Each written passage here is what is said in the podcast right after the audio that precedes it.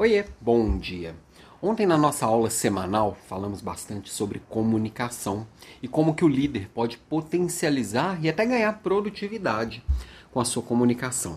E uma das coisas bem interessantes é que a comunicação pode trazer muito ganho de autoridade, ganho de credibilidade. Muita gente confunde autoridade com autoritarismo, mas autoridade é aquilo que você constrói a partir da sua reputação, da sua credibilidade, e a pessoa confia nas decisões que você toma.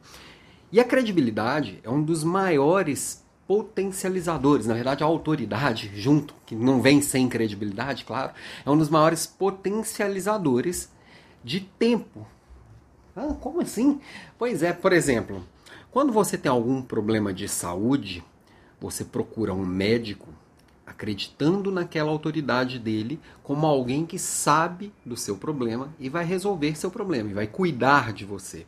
Você não fica pesquisando em 500 lugares, confronta 10 médicos e, e, baixa livro, e compra livro e vai estudar medicina para cada problema de saúde que você tem.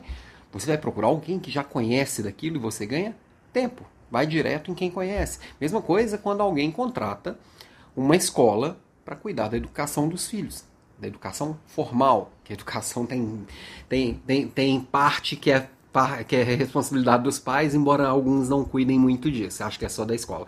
Mas é a mesma coisa, eu contrato a autoridade daquela escola, que escolheu bons professores, que tem um método de ensino, que vai cuidar de uma linha pedagógica, para que eu não tenha que fazer isso tudo em casa sozinho eu mesmo.